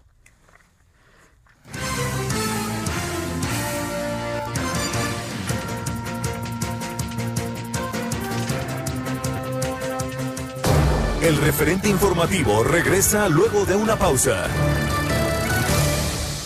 Heraldo Radio. Estamos de regreso con el referente informativo.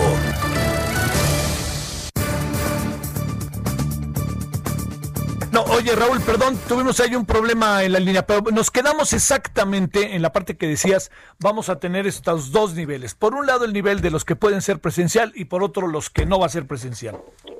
Que en esta ocasión te contaba, eh, pues vamos a tener que llevar a cabo las actividades de manera virtual, pero lo estamos haciendo de tal manera que quienes acudan a nuestras plataformas de alguna manera perciban que de lo que año con año podemos presentar eh, al público lector. Desde presentaciones de novedades literarias, este, muchas, eh, en nuestras plataformas vamos a tener también un espacio que le llamamos Mercado del Libro, a través del cual todos los los que normalmente las editoriales que visitan la feria eh, presentan de nuestro evento ferial, el público pueda tener acceso a ellos y a esquemas muy prácticos y muy efectivos para que puedan comunicarse con las eh, plataformas de las editoriales para adquirir estos libros o tengan toda la información para que estos libros puedan estar a su alcance. Vamos a llevar a cabo igualmente eventos en el área profesional, en donde los profesionales que comúnmente acuden a la FIL puedan encontrarse ahora a través de estas plataformas para llevar a cabo sus transacciones, sus negociaciones, que normalmente lo hacen en el salón de derechos de, de, de libro Sí. y eh, se van a llevar a cabo también una serie de encuentros para profesionales. Y bueno, como tú sabes, la feria del libro es mucho más que un encuentro editorial. En este aspecto tenemos la opción de ser la feria que por mucho eh, más editoriales, títulos en español eh, muestra entre las ferias que se organizan en, el mundo. Eh, pero además de eso, la feria lleva a cabo un programa literario muy intenso en el que año con año nos acompañan más de 800 escritores y escritoras. También un programa académico que le llamamos El Pensamiento, Ajá. cual acuden eh, cerca de 200 intelectuales de diversas partes del mundo para que a través de diálogos, encuentros, eh, se debaten los temas de mayor actualidad eh, año con año. Y tenemos también una ventana muy importante para la divulgación de lo más reciente en materia de acontecimientos eh, científicos. En esta ocasión, a través de nuestras plataformas, tendremos una selección, creo que muy interesante, de actividades literarias con personalidades muy destacadas de este ámbito que nos van a acompañar. Y lo mismo va a ser con el eh, programa de Fil Pensamiento y el segmento de la ciencia. Vamos a llevar a cabo las actividades eh, niños, en esta ocasión a través de plataformas digitales, pero en el que se van a llevar a cabo eh, una veintena de talleres este, infantiles que van a estar transcurriendo a lo largo de los nueve días en que realmente transcurre nuestra feria. De tal forma, Javier, que obviamente tenemos que ser honestos, eh, no va a tener obviamente el impacto de lo presencial, pero creo que lo que van a poder captar en nuestro eh, redes y en nuestras plataformas, eh, de alguna manera va a reflejar el esfuerzo que año con año, desde hace 34, eh, logramos hacer en nuestra fe. Oye, el criterio de lo presencial, no presencial, ¿cómo le van a hacer, Raúl? Es decir, estoy pensando, pues mucha gente va a decir, ¿cómo, ¿dónde me formo para que yo sea de los presenciales? ¿Cómo han pensado esa otra parte? Entiendo que sobre todo, pues mucha gente de Guadalajara, esta parte que tienen con los jóvenes que es tan interesante ahí, ¿cómo, cómo han pensado, pensado ir resolviendo el asunto, Raúl? Bueno, lo presencial en realidad va a ser muy limitado. Sí, claro. Precisamente por las condiciones que nos pone la, la pandemia. De tal manera que presencialmente solamente van a estar de casa que efectivamente van a acudir a algunos de los eh, escenarios del mismo recinto ferial, como de otros en los que se lleva a cabo la Feria del Libro.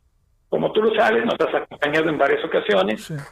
Más estas actividades que te acabo de mencionar, en el marco de la Feria del Libro se llevan a cabo diversas actividades artísticas, eh, protagonizadas, invitado de honor. En esta ocasión no podrá ser, pero vamos a llevar a cabo varios especiales artísticos en streaming.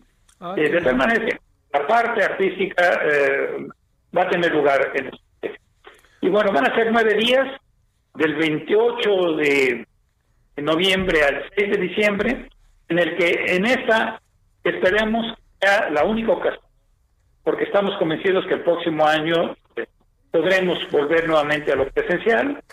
En esta ocasión, pues vamos a tener que hacerlo a través de estas ventanas digitales, pero haciendo uso de la mejor tecnología, de tal manera que al público le, permitan eh, observar a través de estas plataformas lo más cano a lo que sucede año con año en la Está y déjame más, vamos a tener por primera ocasión en nuestras plataformas digitales un segmento que le hemos desarrollado, que lo hemos somos grandes momentos. Eh, Javier, en estos 24 años, a la Feria Internacional del Libro han acudido, con presentaciones de libro, conferencias, participaciones, los, los más destacados exponentes de la literatura iberoamericana y mundial. Hemos contado con la presencia de William Golding, Tony Morrison, José Saramago, que visitó varias veces la feria, Gabriel García Márquez, que era un gran amigo de nuestra feria, Nadine Gordimer, sí, sí. Vargas Llosa, que sigue acudiendo a nuestra feria, y muchas personalidades de este nivel. En esta ocasión, en eh, este segmento, vamos a poner a disposición de todo el público lector estos eventos, estas actividades que protagonizaron eh, los grandes infantes de nuestra feria. Eh, ha habido en nuestra feria momentos eh, realmente impactantes desde el punto de vista literario intelectual, como por ejemplo el diálogo eh, Carlos Fuentes con Salman Rushdie, que fue la primera ocasión que Salman Rushdie pudo, presentar, pudo presentarse ante un público, fue nuestra feria de, libro que llevó a cabo evento junto con William Styron, se va a poder acceder a él.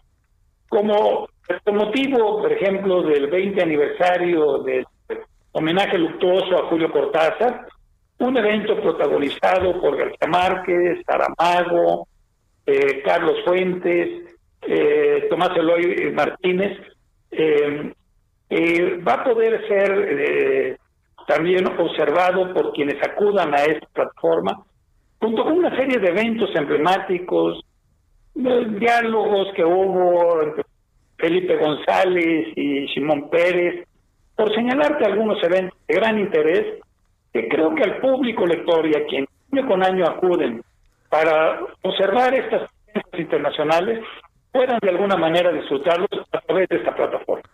Oye, Raúl, el año que entra, eh, digo, las fechas más o menos seguirán siendo las mismas. La época del año, diría yo, será el año que entra siendo, como ha sido todos los años, la misma. Ahí no hay cambio, ¿verdad? Siempre la Feria del Libro de su se inaugura el último sábado de noviembre. Sí. La ocasión será el sábado 28 y transcurre el domingo del fin de semana, que en esta ocasión será el domingo 6 de diciembre, y esa fecha la seguiremos eh, conservando. Eh, varía un poco en días, que tiene que ver con nuestros calendarios, pero normalmente siempre a fines de noviembre y principios de diciembre, y esa fecha la vamos a seguir conservando, y así eh, reiniciaremos nuestra actividad presencial el próximo año, en el 2021, en que vamos a celebrar los 65 años de existencia. Pues en verdad, Raúl, digo, entiendo que bajo las actuales condiciones todo es difícil, pero es un aliento saber que la feria le encuentra caminos de salida para su desarrollo y pues como bien dices, ¿no? Esperando con este el desarrollo de esta feria y ya imaginando cómo el año que entra podríamos vernos todos otra vez, ¿no? Así es, Javier. Sí, en verdad. Te mando un gran saludo, Raúl, y el agradecimiento que estuviste con nosotros. Eh, te agradezco bastante, Javier, y a, tu auditorio. Gracias. Gracias de nuevo. Es Raúl Padilla López, presidente de la FIL de Guadalajara. Mañana les entregan el, el premio Princesa de Asturias de a la FIL y pues hablamos también y vamos también eh, de cómo se van las cosas, cómo se verán las cosas en esta feria, cómo se llevarán a efecto. Bueno, muchos saludos allá en el 100.3 FM de Guadalajara, nos escucharon allá donde es una fiesta tota preciosa, en verdad se lo digo, multitudinaria, ¿eh? pero preciosa fiesta la de la FIL de Guadalajara. 17 con 36, como usted ve, nos comimos una parte del corte, pero se debe a esta conversación que no queremos por ningún motivo perder. Ahora sí vamos a la pausa y estamos de vuelta. El referente informativo regresa luego de una pausa. Heraldo Radio.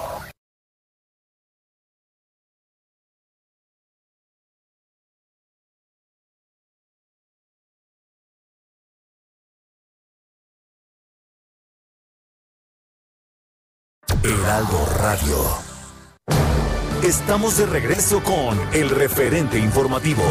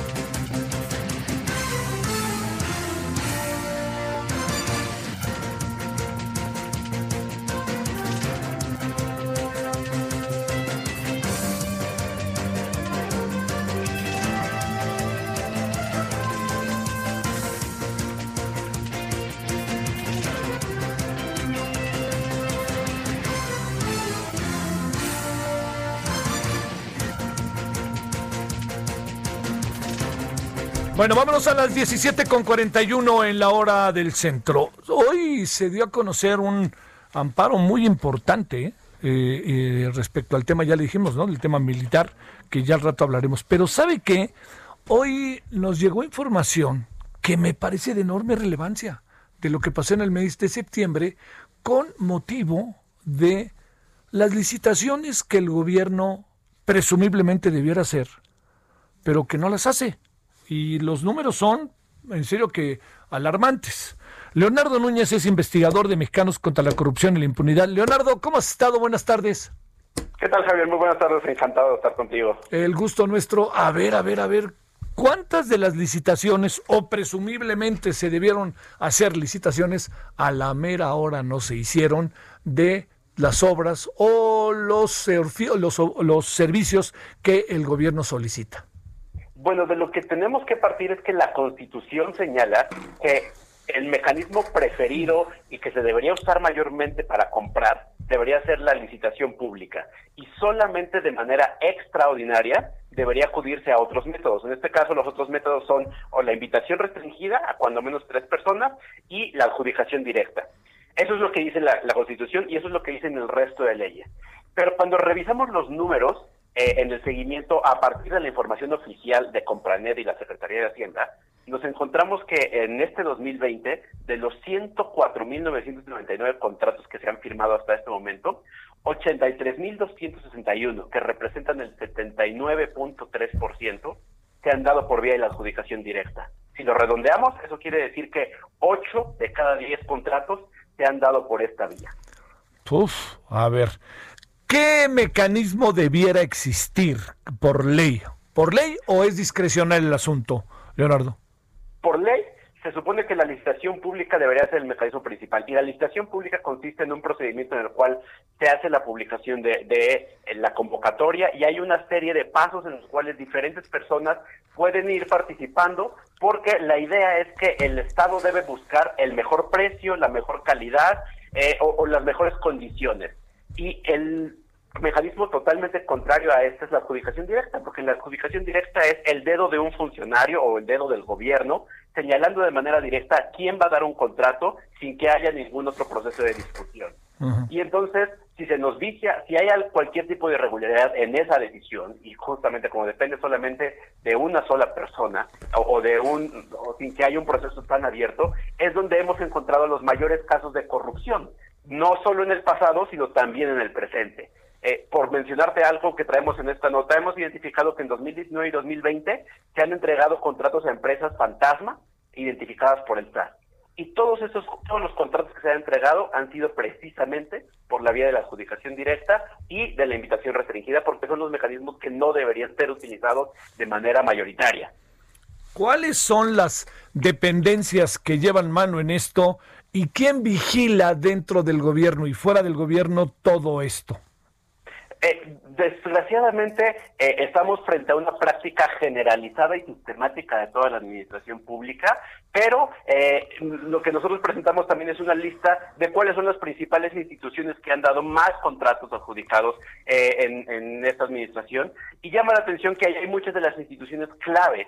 Eh, en particular, está en, esta lista del top 20 tenemos al Instituto Mexicano del Seguro Social, la Guardia Nacional, la Secretaría de la Defensa, la Secretaría de Marina, el Instituto para Devolver al Pueblo lo Robado, la Fiscalía General de la República y, en fin, varias instituciones en las cuales los porcentajes a veces incluso llegan hasta cerca del 90% de sus contratos o de los montos que son entregados por esta vía. Y un, un dato adicional que, que, llama la atención, porque este es un seguimiento que hacemos mes a mes, pero septiembre nos llama particularmente la atención porque representa, además de un promedio muy alto que nos lleva al récord de toda la década, en septiembre, por primera vez en todo el año, hay una proporción de 6 a 1 por cada, de 4 a 1, perdón, por cada, por cada peso que se licitó, se dieron 4 pesos por vía de la adjudicación directa. Y el mm. principal responsable de esto también es el Tren Maya en donde se dio una gran adjudicación directa a una empresa que tiene un largo historial, que es ICA Constructores. ¿A IGA? ICA, ICA. Ah, claro, sí, dije yo, IGA, me asusté, mi querido Leonardo. Oye, no, esa, este es del otro sexenio. Ese es del otro sexenio. A ver, Leonardo, ¿qué, eh, digamos, ¿qué, ¿qué, se hace ante esto? Eh, digamos, eh, ¿qué no hay nadie que, que supervise? En el gobierno, ¿quién tendría que supervisar estas cosas? Este, ¿La Secretaría de la Función Pública o quién? Debería, debería ser una combinación de la Secretaría de la Función Pública vigilando las compras de cada una de las dependencias y la Oficialía Mayor de la Secretaría de Hacienda y Crédito Público en el caso de las compras consolidadas. Sí. Eh, y todo esto, eh, eh, creo que también eh, hay que recordar o, o, o, señalar que no solamente es que la Constitución señale que debería ser así, este gobierno también se comprometió él mismo a combatir a las adjudicaciones directas porque en el Plan Nacional de Desarrollo de este sexenio está escrito de manera literal que las adjudicaciones directas iban a prohibirse pero pues rápidamente eso se convirtió en letra muerta y entonces todo lo, todas las áreas que deberían participar o los, las reformas que deberían hacerse no se están haciendo y estamos cargando este vicio tan nocivo del pasado y que hoy pues estamos acercándonos no solamente a continuarlo y repetirlo sino a llegar al récord de toda la década en la proporción de contratos que se entregan por esta vía. Eh, ¿Hace acuse de recibo la presidencia eh, tomando en cuenta que pues es un tema que pues es el gobierno que el presidente Andrés Manuel López Obrador encabeza? Eh, ha, ha, habido ha habido múltiples momentos, pero la respuesta más clara ha sido que cuando se le presentaron estas cifras, el presidente dijo que no había de qué preocuparse porque ellos no eran iguales y con eso eh, pareció que se, se, salió por la ventana el resto de la evidencia y el resto de los compromisos y el resto de todo lo que debería estarse haciendo, ¿no? Y entonces ahora eh, tenemos una justificación de algún tipo eh, moral, supongo, eh, en el que dicen, tenemos las mismas cifras, damos igual contratos por adjudicación directa como en el pasado, pero como no somos los mismos, pues no se preocupen. No, pero fíjate que ahí también el otro asunto, pues es como lo del hermano, hay dinero bueno y dinero malo, ¿no? Es correcto, es correcto. Entonces tenemos, tenemos evidencias y tenemos críticas basadas en, en, en cosas incuestionables, incontrovertibles. Sí, sí, sí. Eh, y pues tenemos una apreciación diferente por parte del presidente. Y pues eh, en este caso, pues otra vez, nuestra, nuestra afán de documentarlo es señalar que esto debe cambiar, porque otra vez ahí están muchos de los casos de corrupción que se han identificado en este sexenio y en el anterior y también en el futuro, porque la adjudicación directa abre todas las oportunidades para que, pervirtiendo el mecanismo, sobornando a alguien, teniendo información privilegiada, el dinero público acabe en las manos equivocadas. No, no, no, no, no, Leonardo. Este, ¿qué hacen? Entiendo, ¿ustedes qué hacen con el estudio? ¿Darlo a conocer y pues ahí nos quedamos o qué fregados pasa?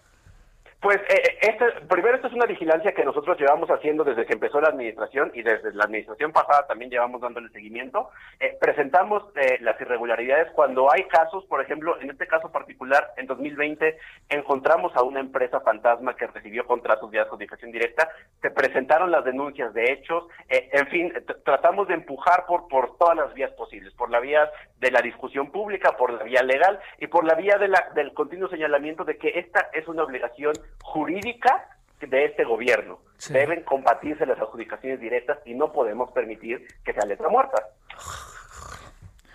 Bueno, eh, sí, el, el, problema es que el discurso es alcanzado por la realidad, Leonardo. Ese es el gran asunto. Digo, yo entiendo que el presidente diga no somos como los de antes, pero el problema está en qué elementos hay para, digamos, estos son los elementos donde uno dice, aquí es donde más tendría que tronar el asunto, ¿no? Favorablemente y tendría que ser distinto, pero no se alcanzan a apreciar eh, diferencias, ¿no? Y por lo que cuentas, como cuántas eh, de estas circunstancias se van presentando no solo en septiembre, sino a lo largo de este sexenio.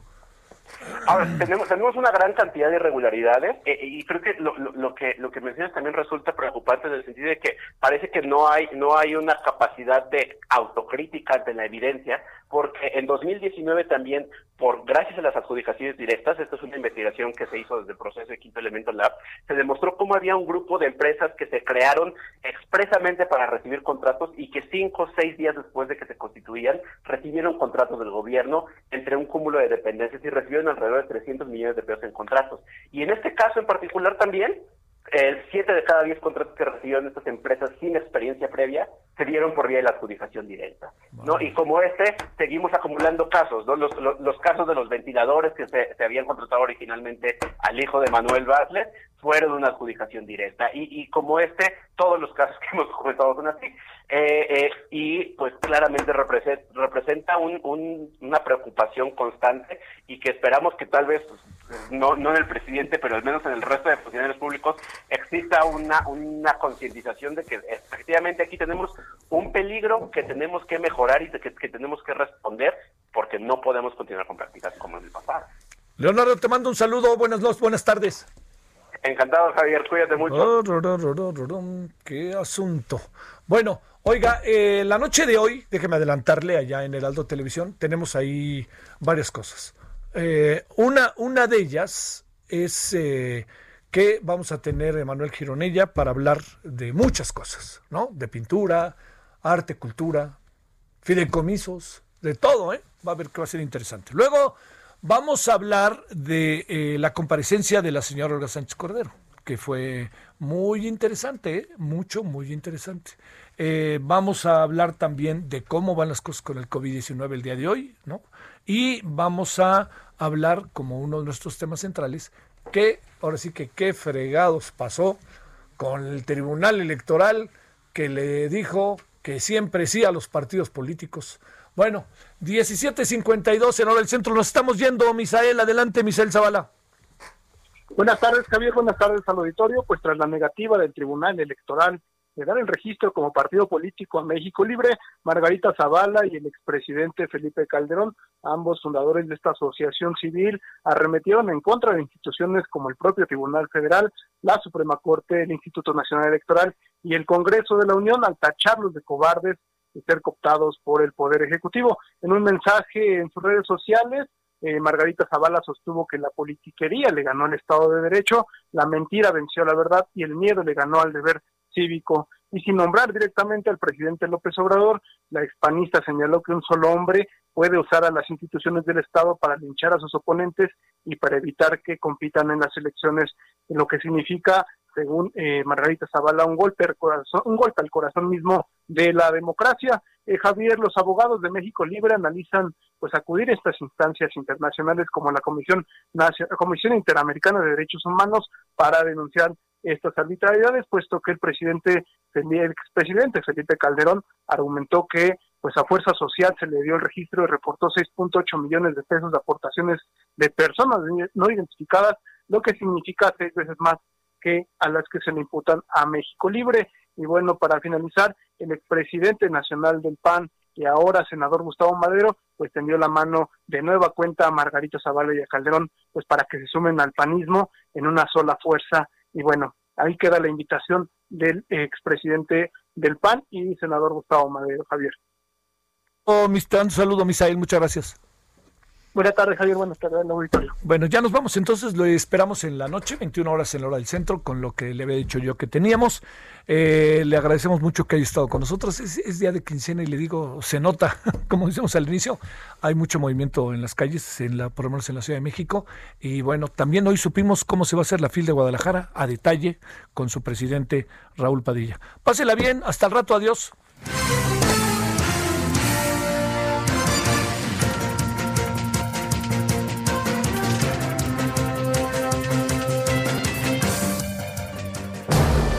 Hasta aquí, Solórzano, el referente informativo. Heraldo Radio, la HCL se comparte, se ve y ahora también se escucha. Ever catch yourself eating the same flavorless dinner three days in a row? Dreaming of something better? Well, HelloFresh is your guilt-free dream come true, baby. It's me, Kiki Palmer. Let's wake up those taste buds with hot, juicy pecan crusted chicken or garlic butter shrimp scampi. Mm. Hello Fresh. Stop dreaming of all the delicious possibilities and dig in at HelloFresh.com. Let's get this dinner party started.